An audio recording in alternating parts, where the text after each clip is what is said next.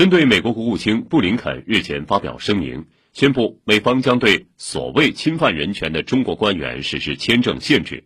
我外交部发言人汪文斌昨天宣布，中方决定对相关美国官员对等采取签证限制。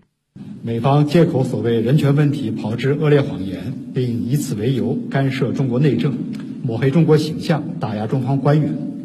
中方对此坚决反对。中方决定对在涉华人权问题上炮制谎言、推动出台对华制裁、损害中方利益的美方官员，对等采取签证限制。